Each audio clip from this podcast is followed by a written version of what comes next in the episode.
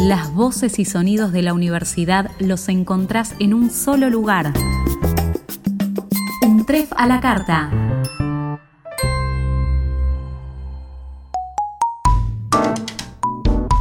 El consultorio saludable te sigue acompañando a la distancia. Hoy le pedimos un consejo a la licenciada en enfermería Valeria Cross Baez, docente de la UNTREF. Hola Valeria, ¿cómo estás? Te quería contar que estamos esperando el resultado del hisopado de mi pareja. Acá vivimos solo dos personas.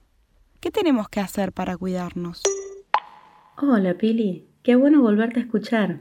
Primero que nada, no te asustes. Mira, yo te recomiendo que no compartan la habitación y, de ser posible, que tampoco compartan el baño. Si no podés, desinfecten cada vez que lo usan y no compartan ni utensilios, elementos de higiene o la ropa de cama.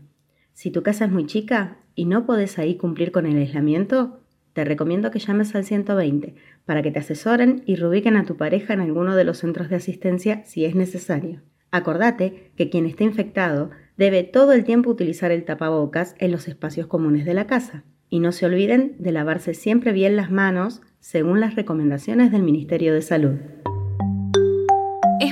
Importante mantener el distanciamiento social para cuidarnos y cuidar a otras personas. Cumplí con las medidas de prevención. Para más información, comunícate con la línea 120 o ingresa en argentina.gov.ar barra coronavirus. Seguí cuidándote. Es un consejo del Ministerio de Salud de la Nación y la UNTREF. ¿Querés seguir al día con las novedades de la universidad? Suscríbete.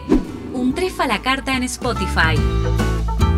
Para dejarnos tus comentarios o sugerencias, nos pueden escribir a podcast.untref.edu.ar.